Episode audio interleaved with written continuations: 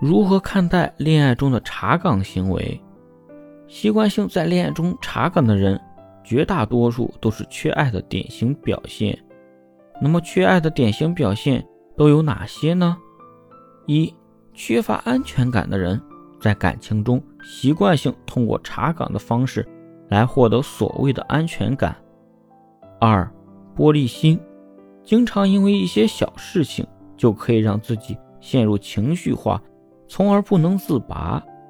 三，内心自卑，尤其是在关系中，过度的关系在意他人，反而忽视了自己的真实需求，以至于自己很被动。